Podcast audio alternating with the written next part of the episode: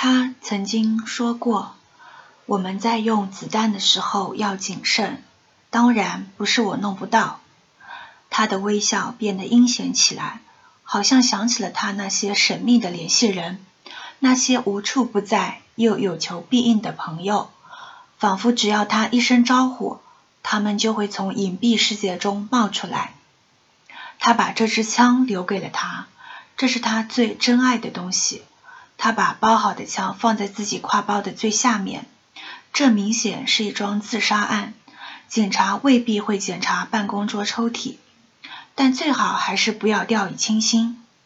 伯尼是有意把枪留给他的，所以他不想轻易放弃他。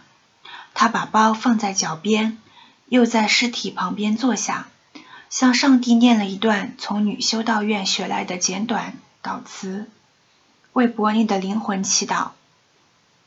尽管他根本不知道上帝是否存在。而伯尼也从来不相信自己拥有灵魂，他静候着警察的到来。第一位警察很快就赶到现场，但是他太年轻，没有经验。看见这种恨死场面后，掩饰不住自己的震惊与不适。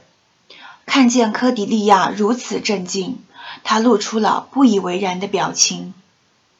他在李健办公室里没待多久便出来。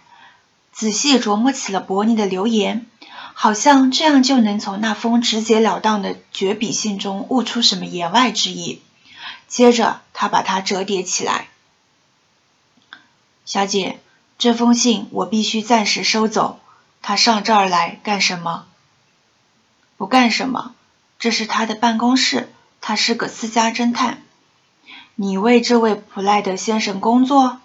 是他的秘书？我是他的合作伙伴。那封信上也写了，我二十二岁，伯尼是主要合伙人。他创办了这家事务所。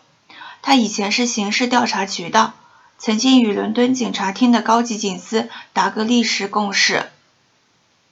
话音刚落，他就有些后悔，这样替可怜的伯尼说话，未免太天真，也太护短了。而且他还看出，对此人提起。达格利什的名字就犹如对牛弹琴，这有什么奇怪呢？他不过是个地方警员，又怎么会知道自己曾多少次耐着性子听伯尼怀念他退役前在刑事调查局的那段岁月，或者听他赞扬亚当·达格利什的德行和才智？高级警司，嗯，他当年才是个高级督察。总是教导我们。有一次，他给我们讲过一起案子。如果说有什么事情是高级警司不能容忍的，有时候他在想：如此优秀的人物是不是真的存在？如此完美全能的人会不会是伯尼臆造出来的？只是他心目中一个不可或缺的英雄或良师。后来，他在报纸上看见了达格利什高级警司的照片，不觉大吃一惊。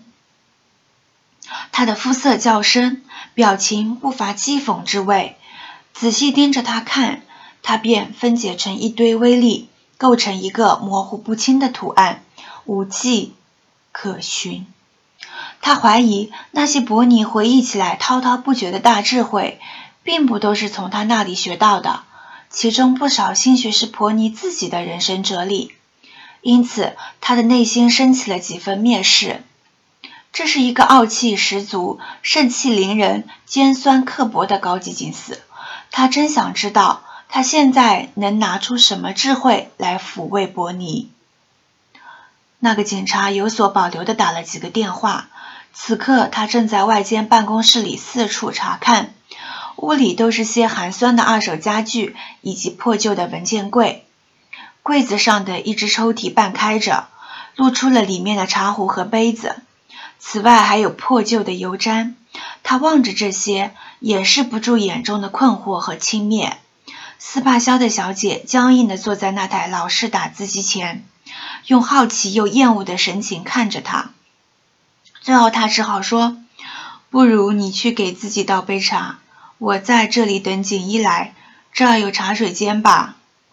走廊那头有个小餐具室，是我们和这层楼的其他房客共用的。不过，你们不会真的需要外科医生吧？伯尼已经死了。在由具备资质的医生宣布死亡之前，他还不算正式死亡。稍事停顿后，他又说：“这只是以防万一。以防什么呢？”科迪迪亚感到不解：“是审判、报应，还是腐朽？”那个警察再度来到了那间办公室，他跟在他身后，轻声问道：“可不可以让斯帕小特小姐先走？”他是从秘书介绍所雇来的，我们要按小时支付他工资。自从我到了之后，他还什么工作都没干，现在恐怕也干不了什么。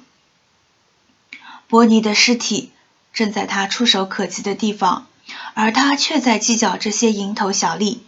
看得出，他对这赤裸裸的冷酷感到很惊讶，但是他乐得送个顺水人情。我得先跟他说几句话。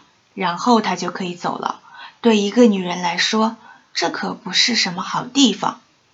听他的言外之意，这里从来就不是。